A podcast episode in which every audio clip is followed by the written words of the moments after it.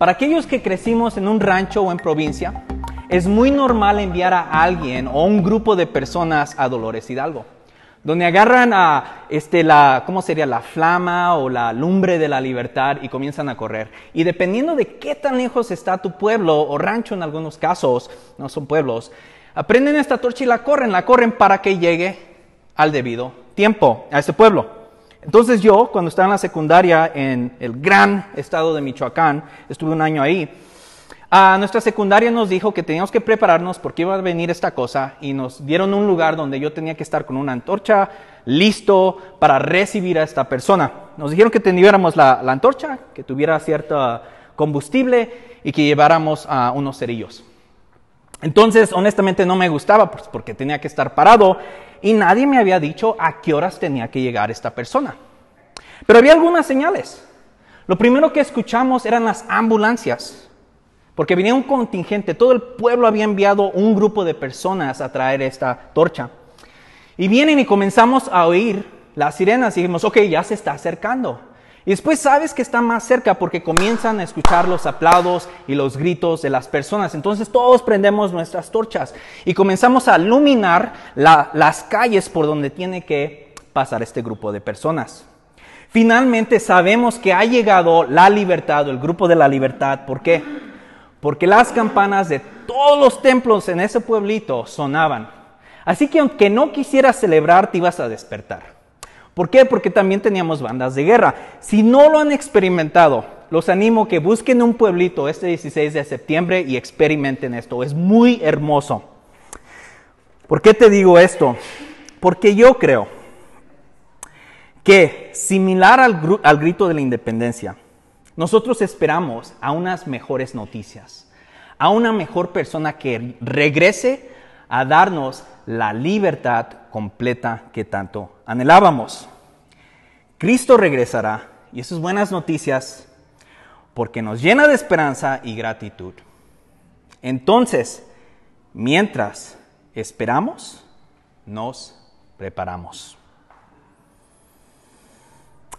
Y mi primera pregunta, no tienes que contestarla, pero me gustaría que pienses en esto para unirnos con nuestros hermanos y hermanas de la iglesia en Tesalónica. Pero, cuando estás sufriendo, ya sea porque eres cristiano o por cualquier otra cosa, cuando estás sufriendo el impacto del pecado, ¿en qué o en quién pones tu vista? ¿En qué, en quién buscas felicidad? Te pregunto esto, porque si fijas tu vista y tu vida en el regreso de Cristo tendrás perspectiva, propósito y paciencia hoy en día, en medio del sufrimiento, en medio de lo, difícil que puede ser la vida, al igual que nuestros hermanos en Tesalónica. Brevemente les quiero dar un resumen antes de entrar al texto. La primera carta de a los tesalonicenses la celebramos, ¿no? Y podemos ver que el apóstol Pablo quería animar a esta iglesia. Pero su segunda carta es un poco diferente. No era para animar, era para corregir. Recuerda, el apóstol Pablo, ¿cuántas semanas tuvo con ellos? Tres, cuatro, depende de cómo midas los sábados. Pero fue un pequeño tiempo. Entonces, podemos celebrar que su misiología era sólida, pero su escatología, su pensamiento de los ah, últimos días necesitaba corrección. ¿Por qué? Porque habían entrado unos falsos maestros con una falsa enseñanza que les decían que el regreso de nuestro Señor ya estaba aquí, que era inminente. Entonces esto los impactó como vamos a ver hoy. La semana pasada, si no lo has escuchado, te animo a que lo hagas. Habimos sobre el regreso del Señor y eso nos animó con el hecho de que el regreso del Señor trae juicio, pero también trae bendición. Entonces, vamos a entrar al texto y es muchísimo y le voy a pedir entonces a alguien que me apoye leyéndolo. Pero alguien me puede leer del segunda Tesalonicenses, capítulo 2, versículo 1 al 12.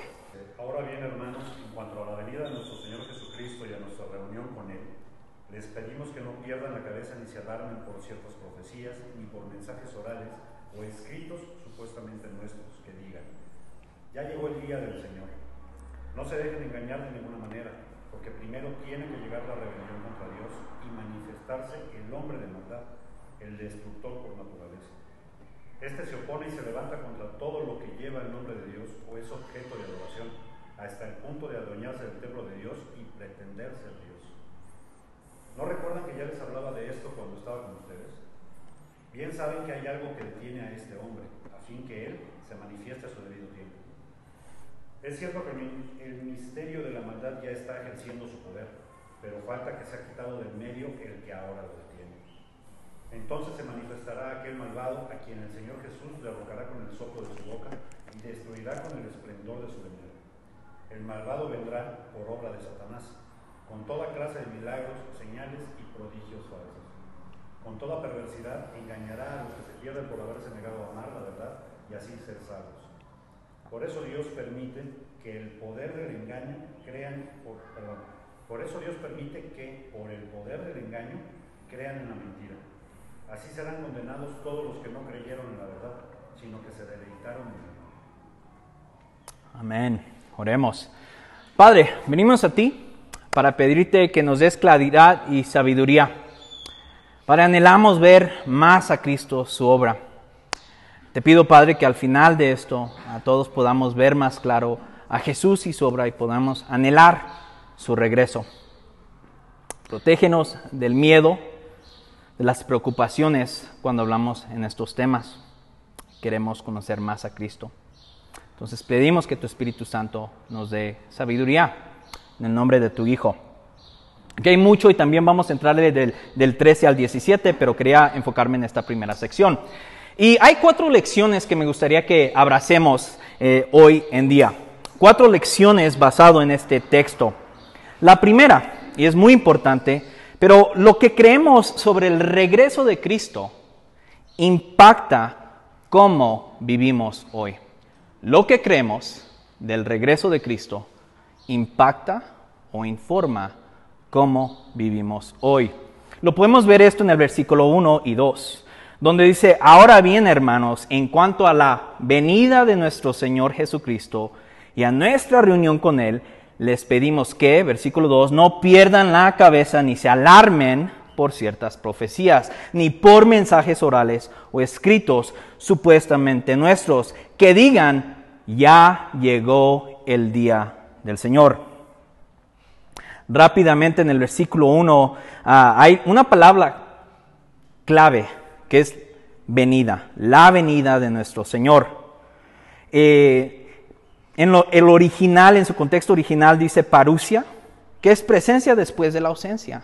Presencia después de la ausencia. ¿Qué quiere decir eso? Jesucristo en el libro de Hechos vemos que resucita y se va a la diestra del Señor. Entonces estuvo aquí, vivió una vida perfecta, murió, resucitó y ahora está a la diestra del Padre, como cantamos. Pero, pero, estamos esperando su presencia física después de este tiempo de ausencia. Y creo que no es un error que el apóstol Pablo eligió esta palabra. En su contexto original, y aquí voy a usar una definición de Michael F. Bird, en un erudito australiano, dice sobre esta palabra, en el mundo helenístico, cuando fue escrito esto, esta palabra perusia se refería a la epifanía de un dios o a la visita de un gobernante a una ciudad. En el Nuevo Testamento, esta palabra se utiliza como el acontecimiento mesiánico de Jesús en gloria para juzgar al mundo al fin de esta era. Es donde nuestro Señor regresa como el verdadero rey y gobernante de este planeta, de esta tierra. Entonces va a regresar, va a regresar como el rey que tanto anhelábamos. Pero había un problema con los tesalonicenses. Había entrado una falsa enseñanza que decían, ya llegó el día del Señor. Ah, chis. Ok, so si llega el rey del universo, creo que deberían de haberlo sabido. Y estaban confundidos y es donde entra esta confusión para los tesalonicenses. ¿Por qué? Porque los impactó. Algunos comenzaron a preocuparse, otros dijeron, pues ya, ya llegó, ya va a venir inminentemente. Así es que dejo de trabajar, dejo de hacer lo que tengo que hacer, porque pues ya vino. Entonces, esta enseñanza que, que, entró comienza a crear un desorden en esta iglesia baby y el apóstol Pablo la quiere corregir. Tal vez creyeron esta enseñanza porque vemos en el versículo 2, ¿no? De que vino por medio de una profecía. Tal vez, tal vez alguien se le levantó en medio de la congregación dijo, tengo una palabra del Señor. No lo sabemos. Pero tal vez pasó por eso. O tal vez fue una carta, porque ahí dice, si, si alguien viene con una carta uh, en nuestro nombre, una carta falsificada, tal vez si un falso maestro dice, pues le voy a poner eh, la firma del apóstol Pablo, así es que así se la van a creer. Pero entonces hay algo que le da veracidad a esta cosa y comienza a crear un montón de confusión dentro de la iglesia uh, de tesalonicenses, con los tesalonicenses, perdón. Pero lo que se me muy, muy interesante del apóstol Pablo, Saúl lo dijo la semana pasada, más allá de meramente corregir su, su creencia, podemos ver una vez más su corazón pastoral. Dice, no pierdan su cabeza. Es como cuando un niño dice, ay, estoy asustado porque tengo miedo de esto. Dice, no, no, no, no, cálmate, cálmate. No pierdas tu, tu cabeza, relájate, déjate corrijo. No era mente like, ah, ¿qué, ¿qué, sabes? No, no, no. Él importa que esta iglesia esté cementada en alguien como lo vamos a ver más al rato. Pero esta enseñanza entra y comienza a crear confusión. Que me gustaría repetir el punto de, la, primera lección. Lo, lo, que creemos sobre el regreso de Cristo impacta cómo vivimos hoy. Impactó a los tesalonicenses. Pero tenemos que ser honestos. Vivimos en un contexto ahorita donde personas no creen en la venida de Cristo no lo han aceptado como su rey y salvador. Entonces, me gustaría hablar rápidamente de eso. ¿Por qué? Porque si no crees que hay un Dios creador, el Dios revelado en las escrituras, se va a notar en la forma en que vives. Ah, un lado de esta moneda, si crees en esto, es que dices, no sé qué va a pasar al rato, entonces le voy a dar con ganas hoy en día. Cuando me muera no sé qué va a pasar, así es que me voy a meter al trabajo y el trabajo va a ser mi identidad. Me voy a meter a los placeres porque esos por lo menos lo siento. Me, voy a meter, no sé, a, ser contento por medio de viajes. Nada mal como viajar, pero el problema es si no crees que vas a rendir cuentas, si va a regresar este nuestro Señor, se va a notar en la vida. México es uno de los países más religiosos, por números. Pero se me hace interesante. ¿Por qué? Porque es uno de los más corruptos.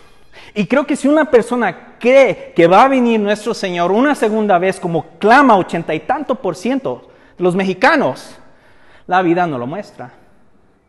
¿Por qué? Porque si no crees en esta rendición de cuentas de este rey verdadero, del rey de reyes, entiendo por qué vas a romper las leyes humanas y las leyes divinas. Es una mentirita, es una cositita. Pues ¿por qué no?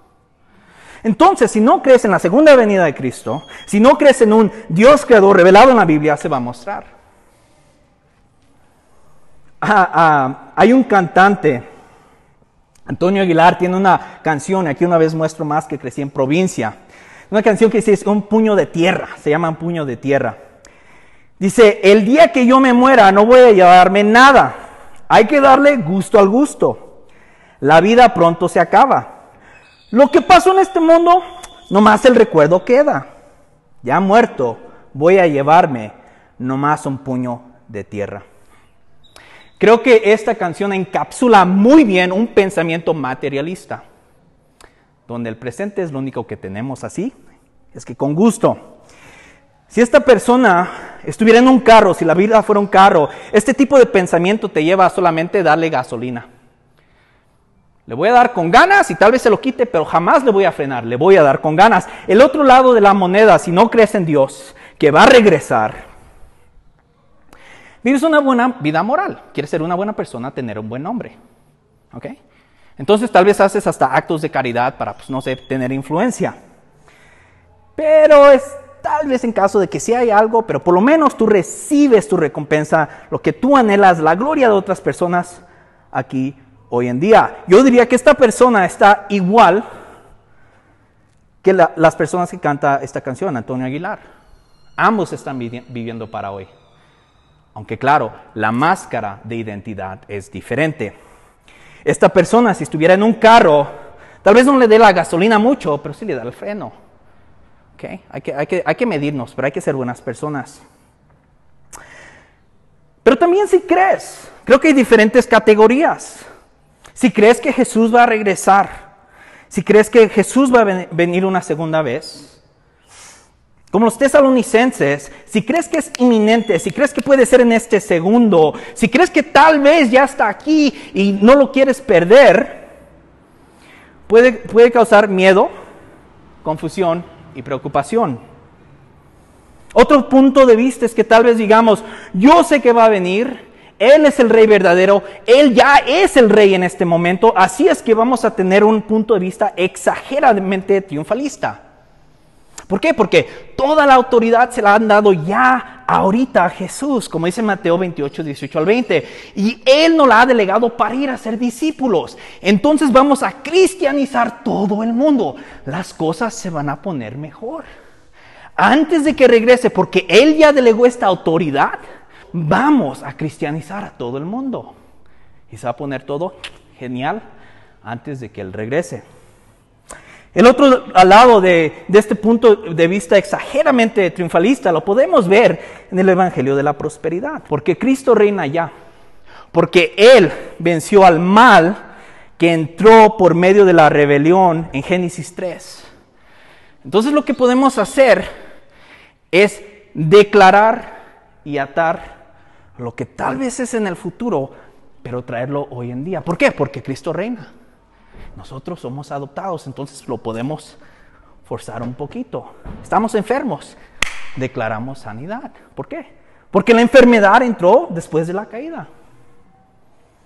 Tengo problemas económicos, declaro y atado. ¿Por qué? Porque Dios quiere que sea próspero. Entonces lo traigo ahorita. Pero esto es si tenemos un punto de vista triunfalista. Por el otro lado, podemos caer en un punto de vista muy negativo. ¿Ok? Cristo va a venir a establecer su reino después. Entonces no importa nada ahorita. Se van a poner las cosas peores, cachísimas. Entonces, el hecho de que ahora en, Querétaro tardó dos meses más en llegar las lluvias, porque estudios muestran que ha sido por el, ah, cambio de clima, pues no importa. Qué chido. Jesús va a regresar, así es que no me preocupo. ¿Por qué tengo que cuidar la creación? Si Jesús va a regresar y es más, todo eso se va a ir a, la basura y Él va a recrearlo, ¿por qué me preocupo? Nada más tengo que esperarme. Pero esto es un punto de vista muy negativo.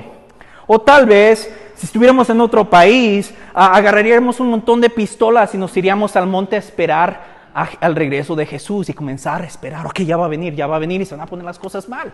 Hay que agarrar un montón de comida y prepararnos. Necesitamos un punto de vista balanceado. Y es aquí donde vamos a entrar más al texto, que me lleva a mi segunda ah, lección. La primera es, lo que creemos del regreso de Jesús impacta cómo vivimos hoy. La segunda es, Cristo va a regresar, entonces podemos prepararnos. Cristo va a regresar, entonces podemos prepararnos. Algo que sabían los tesalonicenses es que su regreso iba a ser inesperado. En 1 Tesalonicenses, ah, capítulo 5, del 1 al 2, la, la carta previa que les envió, les dice, ahora bien, hermanos, ustedes no necesitan que se les escriba acerca de tiempos y fechas, porque ya saben que el día del Señor llegará como un ladrón en la noche. No quiere decir esto que Jesús va a entrar como Santa Claus metiéndose a nuestras casas. Esto quiere decir que simplemente va a regresar y va a ser inesperado. No es un concepto del, apóstol Pablo. Esto lo vemos en Mateo 24, 44, donde nuestro Señor ah, está hablando de los tiempos finales. Y dice, por eso también ustedes deben estar preparados, porque el Hijo del Hombre vendrá cuando menos lo esperen. Mateo 25, eh, en la parábola de las, de las jóvenes o vírgenes, depende de la traducción que leas, dice, ah, les está, hay diez vírgenes o jóvenes esperando un novio, cinco tenían aceite y estaban preparadas con sus lámparas para recibirlo y cinco no. Cuando el novio regresa, Cinco estaban listas y cinco no. Nuestro Señor estaba diciéndole, los estaba animando, prepárense, voy a regresar. No van a saber el día o el, la hora exacta, pero sí prepárense, sí prepárense. Como el 16 de, de septiembre, si vas a la provincia, no vas a saber la hora exacta, pero vas a saber que va a llegar alguien. Entonces nos podemos preparar. Podemos ir a, a la banqueta y buscar un buen lugar. Estar listos para cuando regrese el contingente que trae la torcha. Hay ciertas implicaciones de esto. Prepararnos. ¿Qué quiere decir esto? ¿Que deberíamos de preocuparnos? No. Cultivemos donde estamos. Cultivemos nuestras relaciones, nuestros matrimonios. Si Dios te ha dado los recursos, hoy en día disfrútalos. Toma vacaciones. Ve al gimnasio. Ve a comer buenos tacos, a hacer buen café. Pero Cuidado con hacer eso tu identidad. Cada una de esas cosas debería de recordarte que algún día va a regresar nuestro Señor. Y ese día las relaciones que tú estás cultivando serán perfectas. Ese café que tomas será excelente. ¿Por qué? Porque estará Él presente físicamente. Entonces preparémonos, pero no hagamos nuestro hogar aquí hoy en día, porque Él va a regresar. También es buena noticias si te encuentras en medio del sufrimiento. Si estás en una temporada de escasez, de enfermedad, de dolor, porque eso también se va a acabar. Eso también se va a acabar. Si Cristo no regresara una segunda vez físicamente, hay de nosotros. Pero cada momento de sufrimiento cada dolor que tenemos, cada anhelo no cumplido, cada vandalización de shalom, nos debería de apuntar a decir, pero esto no es eterno, porque Cristo va a regresar. So, en lo mucho, preparémonos, en lo poco, preparémonos para la segunda venida de nuestro Señor. Que me lleva al tercer punto y honestamente es el más controversial, que es Cristo va a regresar, entonces preparémonos para ser pacientes. Preparémonos para ser pacientes. Y hemos visto que cuando Él regrese va a ser inesperado, pero no inminente, no es, no es en este segundo. Porque sabemos que nadie sabe ni el día ni la hora. Nuestro Señor nos lo dijo en Mateo 24. Pero en cuanto al día y la hora de su regreso, nadie lo sabe. Ni siquiera los ángeles en el cielo, ni el Hijo, sino el Padre. Si algún día un pastor un profeta, un apóstol te puede dar el exacto día y hora, córrele. Así es como se crean las sectas históricamente. ¿Por qué te digo esto? Algunas cosas tienen que pasar antes de su venida, versículo 3. Y aquí es donde entramos. Y les quiero dar un aviso legal. ¿Sí, ¿Sí saben lo que es el aviso legal? ¿Sí? Eh, es antes de que firmes algo y dice un montón de cosas. aquí les va mi aviso legal. Esta sección es muy debatida. Muy debatida por siglos. ¿Ok? Hay varias interpretaciones de hombres muy sabios, eruditos, que han estudiado. Ah, le mandó un mensaje a Esaú y le dije, ¿sabes qué? Fulanito, alguien que respetamos tanto, tiene esta posición. Y medio bromeando me dice Esaú, y estoy de acuerdo con él, dice, eh, me recuerda que solamente Jesús es perfecto. entonces, hay varias interpretaciones de esta sección. Es una de las secciones más difíciles del Nuevo Testamento. Que también les quiero decir que es donde entendemos que la palabra de Dios es una cosa y nuestra interpretación de la palabra es otra. Y hoy me queda muy claro eso. Entonces, hay que mostrar gracia y misericordia si no estamos de acuerdo. Estamos de acuerdo en estar en desacuerdo. Entonces, esto no es el Evangelio, ¿Ok? Esto cae en doctrinas secundarias. Si no estamos de acuerdo, está bien, todavía somos hermanos en Cristo. Ahora si le entramos, hay dos señales. La, primera señal que les dice, para que no se asusten, para que no se preocupen que ya llegó la venida del Señor, les dice, no se dejen engañar de ninguna manera, porque primero tiene que llegar la rebelión contra Dios. Parémonos ahí, la rebelión es la primera señal. La rebelión podemos decir que es la apostasía en, algunos, este, en algunas Biblias, que es, de cierta manera, apartarse de Dios. Pero también es una rebelión en contra de Dios, en contra de lo que Él ha decidido que es bueno, correcto y perfecto. Algunos ven y dicen, ok, ok, cuando esto pase, lo que quiere decir el apóstol Pablo es de que va a haber una rebelión completa en contra de Dios mismo y es política. Todo el mundo político. No estoy de acuerdo con eso. ¿Por qué? En Génesis 3 vemos que ya estamos en rebelión, con Dios. En Génesis 11 muestra que esa rebelión sigue viva. Uh, en ejemplo, en el, Antiguo Testamento, el faraón está en rebelión en contra de Dios, lo que él quiere. Y podemos seguir dando más y más ejemplos. So, no creo que es meramente esta apostasía en contra de Dios políticamente. Otro punto de vista es la iglesia. Que la iglesia, a lo que se refiere aquí el apóstol Pablo, es de que va a haber una rebelión, una apostasía de la iglesia o gran parte de la iglesia. Basado en lo que veo, creo que es más correcto mi opinión. ¿Por qué? El pueblo de Dios tiene un historial de alejarse de Dios, de rebelarse con Dios. Lo vemos en Génesis. Adán y Eva, Dios, ¿qué es lo que hacen ellos? Mejor no. Yo voy a decir lo que es bueno, correcto y perfecto. Entonces, de cierta manera, se revela, ¿no? No es la caída meramente, sí es la caída, pero es la rebelión en contra de Dios. Dios del mandato cultural y en Génesis 11 dicen no. También vemos que Dios le da a Israel después de salvarlos, después de rescatarlos, les da instrucciones en cómo alabarlo correctamente. Pero ¿qué hace su pueblo? No, gracias. Después Dios comienza a enviarle profetas. Hey, necesito que dejes de alabar esos ídolos, necesito que me alabes correctamente. Y ellos dicen, no, gracias. Por ejemplo, en Isaías 58, cuando Dios les, les dice cómo ayunar, y les define cómo hacerlo, envía un profeta a Isaías. Le dice, hey, están ayunando, pero primen al obrero. El ayuno que Dios desea es compartir tu pan con el hambriento y dar refugio a los pobres, sin techo. Vestir al desnudo, no dejar de lado a tus semejantes. Entonces aquí podemos ver que podrían decir, no, no, yo estoy ayunando correctamente, no estoy comiendo, es más, hasta voy al templo. Y Dios dice, sí, pero no lo estás haciendo con tu corazón. Tu conducta no ha cambiado. So ah, en la narrativa bíblica una tendencia del pueblo de Dios a alejarse de Dios. La historia de la iglesia, eso uno lo habló la semana pasada de la Inquisición en las Cruzadas, no lo voy a repetir. Hernán Cortés, ¿no? Si crecimos en el sistema educativo mexicano, ah, vino con una cruz. ¿eh? ¿Cómo se llama la primera ah, ciudad fundada en, Veracruz, ok, eso era un, era un, nombre religioso, no era una cruz, era la Veracruz, la, la verdadera cruz.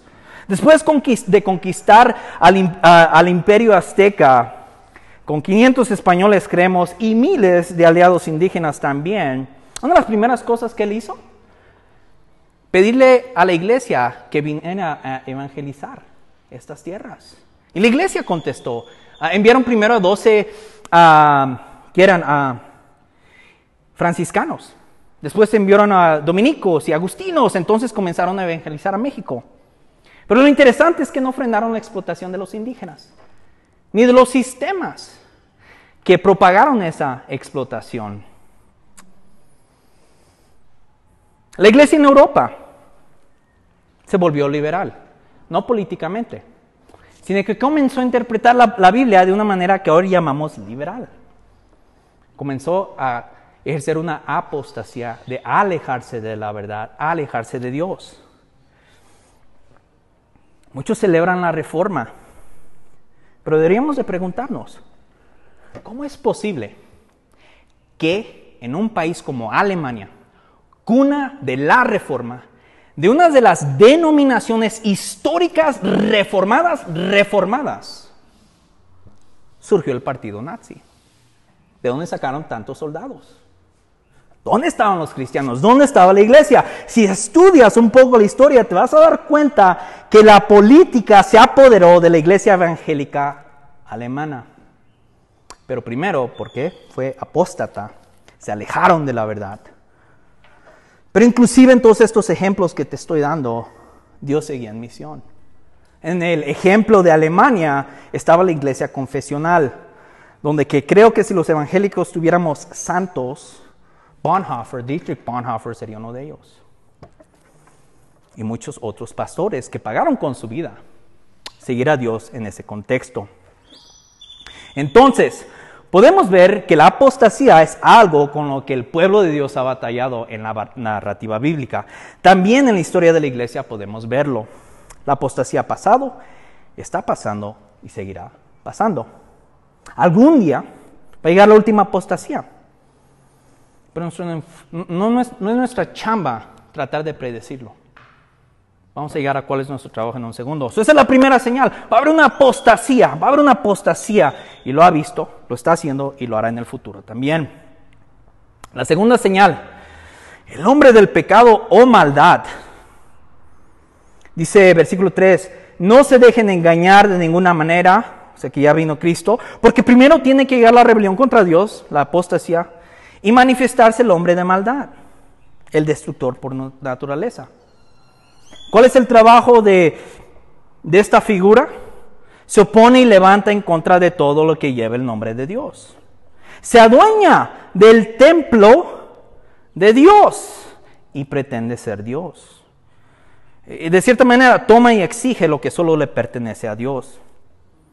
Influiría en que muchos dejen o se aparten de las enseñanzas de Cristo. Ok, ¿quién es esta persona, no? Ah, depende en, cómo abordes ah, el texto y, tu contexto. Tal vez vas, a buscar una persona. Ah, si, si, recibo la vacuna, la persona que me dijo, el presidente que me dijo, ese, ese ha de ser. ¿Por qué? Porque asociamos al hombre de maldad usualmente con la figura del anticristo. Y si crees que el anticristo es una persona ah, encarnada, lo vas a buscar. Y de esa manera, pues sí. Dependiendo en tu contexto, lo vas a encontrar. Tal vez sea Joe Biden si estás en Estados Unidos. O AMLO si estás en México y no estás de acuerdo con, su política. Escuchaba que en, en, El Salvador ahorita, pues tal vez sea Bukele. Entonces somos rápidos a nombrar, esa es la persona. Entonces ya casi viene Cristo. Otras personas creen que el apóstol Pablo, al igual que el apóstol Juan, cuando habla de la escatología, está usando un símbolo, una representación. De esta manera entonces, el hombre de maldad, si no lo tomamos literal, porque hay un campo que cuando interpreta esto lo ve simbólico. Entonces, es un sistema o un movimiento, un principio de maldad y rebelión en el mundo, visto en una variedad de gente y movimientos de la historia. Este personaje, y es interesante, es cierto que el misterio de la maldad ya está ejerciendo su poder, aunque no está hablando del hombre de maldad. Y como he dicho, es tradicionalmente asocian este personaje con el anticristo y depende de cómo interpretes a Apocalipsis, va a ser alguien literal o un representante, un símbolo. Si crees que es una persona, creo que no somos los primeros. Este tipo de pensamiento surge cuando la iglesia está en persecución. Los tesalonidenses estaban sufriendo. Entonces decían, estamos sufriendo, quiere decir que ya, ya va a venir el Señor. El apóstol Pablo creo que tal vez hubiera pensado que un par de siglos antes, como buen judío, se acordaba de un cuate que se llama Antíoco el cuarto. Algunos lo llaman el loco. Era un rey de Siria. ¿Qué es lo que hizo este personaje? Por alguna razón odiaba a los judíos como que conocía lo que era importante para ellos. Dios. tuvo una la buena idea de invadir a Jerusalén el sábado, el Sabbath, cuando los judíos están cumpliendo el mandamiento del Señor. Qué ofensivo. Los invadió el sábado. Arrasó con la ciudad, hizo cosas terribles. Pero no solamente los invadió, sino que hizo algo terrible impensable para un judío. Dio como una ofrenda en el templo del Señor, en el altar, dio una ofrenda a un cerdo, desacró al templo. Entonces, cuando estamos pensando en esto, hay personajes que ya han hecho este tipo de cosas, que han tomado lo que solo le pertenece a Dios. También levantó ídolos, ah, hizo leyes para tratar de destruir el sistema religioso de los judíos. En sí, sus acciones muestran que él creía que él era Dios. Él podía regir cómo alabar a Dios.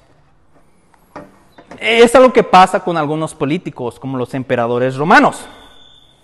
Policarpo, si conoces tu historia de la Biblia, ah, perdón, la historia de la iglesia primitiva, es uno de los ah, mártires más conocidos. Era un discípulo del apóstol San Juan. Policarpo fue quemado en la hoguera y atravesado con una lanza por negarse a decir, César es el Señor.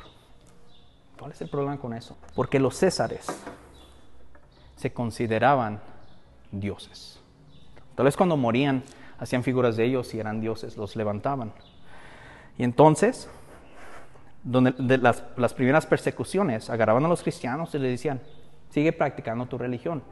Lo único que tienes que hacer es decir, César es el Señor y quemar un poquito de incenso y ya estamos bien. Pero para un cristiano decían, no, solamente Cristo es el Señor, no puedo hacer eso. Bienvenido, te vamos a matar. Entonces vemos que hay personajes que ya han hecho esto y han atacado a la iglesia en la historia. Los reformadores vieron esto en el sistema papal medieval. Ok, ¿quién es el anticristo? ¿Quién está tomando privilegios que solamente le, pertenecieron le pertenecen al Señor? Y pudieron hacer una lista con palomitas y ponerla en contra de lo que estaba haciendo el, el Papa en esa temporada. dijeron, obvio, es.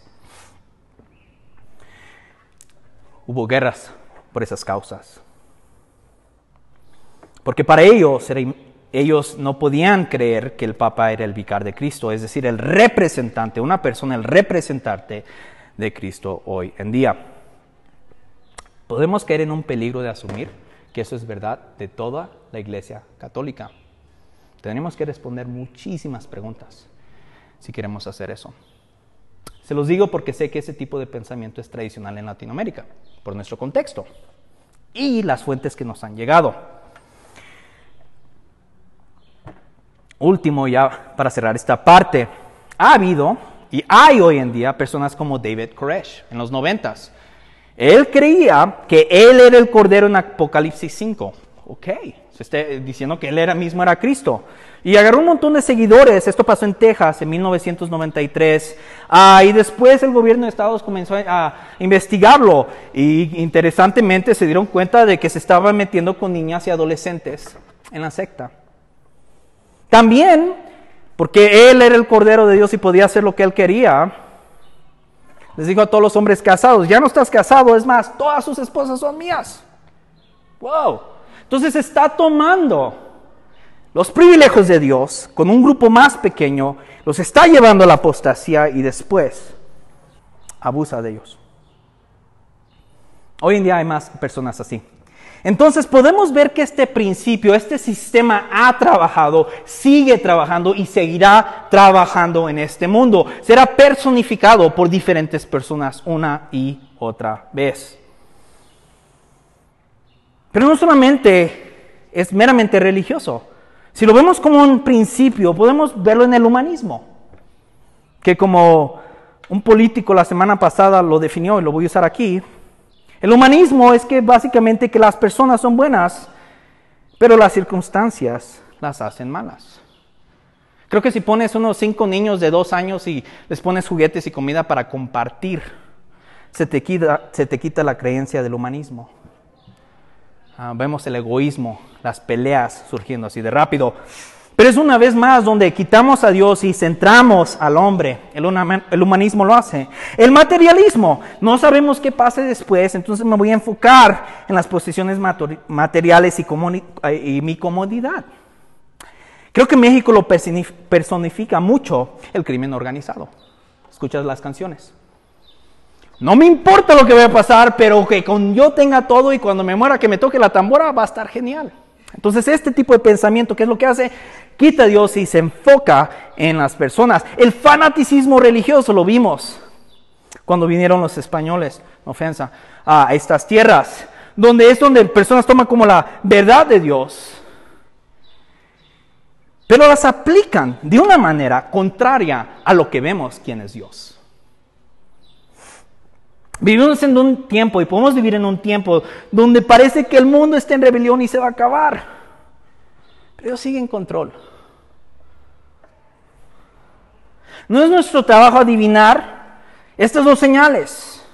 No es nuestro trabajo cazar el anticristo o los anticristos. No es nuestro trabajo nombrar. Dios en su misericordia dice que algo detiene a este personaje todavía. No quiero que, pierdas el punto. Hay un tiempo debido. Dios sigue en control. Dios controla el tiempo. Y lo que finalmente va a derrocar a este sistema, persona, si lo quieres ver de esa manera, es Cristo mismo. No nosotros. Cristo mismo. Versículo 8 dice, entonces se manifestará aquel malvado a quien el Señor Jesús derrocará con el soplo de su boca y destruirá con el esplendor de su vida. Ya para comenzar a cerrar esta sección. El apóstol Pablo no escribió para crear controversias. Y argumentaría yo que si Dios quisiera que tuviéramos todos los detalles que, se los que les dieron a la iglesia tesalónica, las tendríamos hoy con seguridad, pero no lo tenemos. Eh, me molesta de cierta manera cuando dice el apóstol Pablo, acuérdense, yo les hablaba de esto, versículo 5, a ustedes, pero no nos llegó. Y lo más que podemos hacer es interpretar y decir, creemos que tal vez pueda hacer esto, pero no lo sabemos con certeza, ni lo necesitamos saber. ¿Por qué?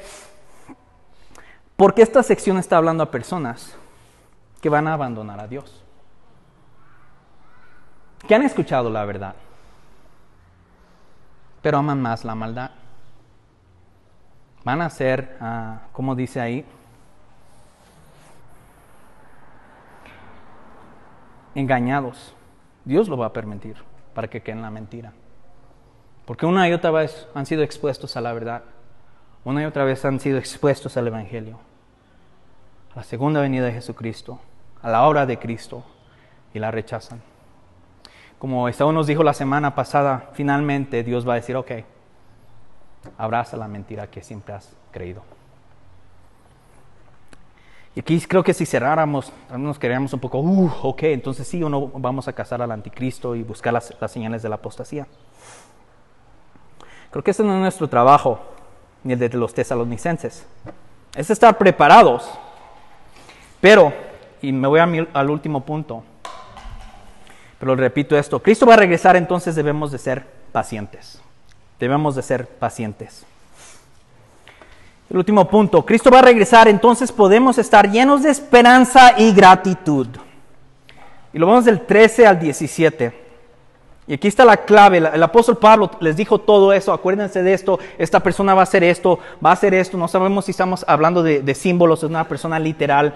Y está bien. Va a hablar de lo que va a pasar con las personas que finalmente van a abrazar la mentira, que siempre han creído. Pero dice aquí, esto es clave, me gustaría que, que abraces esto, versículo 13. Nosotros, en cambio. Hay una diferencia. ¿Por qué? Está hablando aquellos que han creído la verdad, que han aceptado el Evangelio. Nosotros, en cambio, siempre debemos dar gracias a Dios por ustedes, hermanos amados, por el Señor, pues, porque desde el principio Dios los escogió para ser salvos, mediante la obra santificadora de quién? Del Espíritu Santo, y la fe que tienen en la verdad. Entonces, en vez de preocuparnos y de alarmarnos, deberíamos, en mi opinión, enfocarnos mucho en estos versículos. Si hay una tormenta y viene, aquí es como, vamos a estar firmes.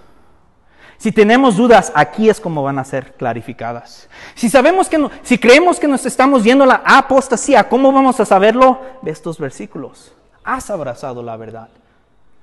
Has creído en el Evangelio. No quién creas que es el anticristo. ¿Qué piensas de Cristo? ¿Quién es Cristo en tu vida? Entonces, cuando Cristo, porque Cristo va a regresar, podemos estar llenos de esperanza y gratitud. En el versículo 13, ya para comenzar a cerrar, uno, si hemos aceptado la verdad, si hemos abrazado a Jesucristo y su obra, somos hijos amados. Somos hijos amados. Me anima mucho el, lenguaje familiar que usa ahí.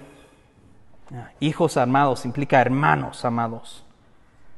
También Dios es el que los escogió para ser salvos. No necesitamos ganar su amor y nuestra salvación. Vamos a estar aferrados a Él por Él mismo. Dios sigue trabajando en nosotros por medio de su Espíritu Santo. Y recordemos de que si abrazamos esto, si abrazamos la verdad de Jesús, de su obra, de que Él va a regresar, no necesitamos preocuparnos de apostasía. La apostasía comienza cuando nos olvidamos de Jesús y comenzamos a caminar nuestro propio camino. En Jesús y su obra ponemos nuestra fe y esperanza. Porque si lo vemos de esta manera, estaremos esperando su regreso para que Él consuma nuestra salvación. Para que Él consuma nuestra salvación. Estos, este tipo de temas son pesados y como les dije, muy debatidos. Pero de todas las personas con las diferentes posturas, creo que todos estamos de acuerdo del 13 al 16. Y ahí es donde nos tenemos que enfocar, en el Evangelio de Jesucristo. Los otros temas son secundarios. No somos salvados por lo que creemos del anticristo. Somos salvados por medio de Cristo. Entonces, en un, par de meses, celebramos el grito de la independencia. Si vas a, a una de las provincias, te animo. Donde el momento exacto de la llegada de esta antorcha es desconocido. Pero habrá señales, habrá sirenas, habrá aplausos y sonidos. Habrá las campanas de la iglesia anunciando esta llegada. Nosotros esperamos un mejor evento. Esperamos el regreso de Cristo físicamente. Y eso es buenas noticias. Porque claro, como vimos la semana pasada, va a regresar, como dice el quinto, el punto 15 del pacto de Lausana, a juzgar aquellos que no aceptaron la verdad, pero también a consumar la salvación de aquellos que hemos aceptado su obra por nosotros. Y ese día, me gustaría pensar que la iglesia, al igual que esas campanas, el día el 16 de septiembre, estaremos gritando en júbilo, porque finalmente, finalmente, esta maldad que siempre ha ejercido en el mundo terminará. Y podríamos ser, vamos a ser como deberíamos de ser por medio de Cristo. No va a haber enfermedades, no va a haber más sufrimiento, no va a haber más dolor. Todo va a ser como debería de ser. He ahí donde nos enfocamos. Entonces esta semana me gustaría que tomes un momento y medita en lo que te causa sufrimiento. Piensa en cómo es que cuando regrese Jesús, ese sufrimiento es resuelto. O tal vez no estés sufriendo y estés en una buena temporada. Me gustaría que tomes tiempo y pienses, ¿cómo es que esto que me deleita será mejor cuando regrese Jesús? Porque en Él ponemos nuestra esperanza, en su obra ponemos toda nuestra esperanza y sabemos que lo mejor de este mundo no se compara con, cuando, con lo que va a pasar cuando Él regrese, si lo hemos aceptado. ¿Por qué? Si haces esto, ah, tu presente ah, tendrá un propósito. Podrás ver más claro porque el futuro va a informar cómo vives hoy. El segundo regreso de Jesucristo era sumamente para la iglesia primitiva e histórica. Debería de serlo para nosotros. Su regreso debe de informar cómo vivimos hoy. Y creo que podemos vivir para su gloria hoy en día, esperando cuando Él regrese para darle toda la gloria. Cerremos.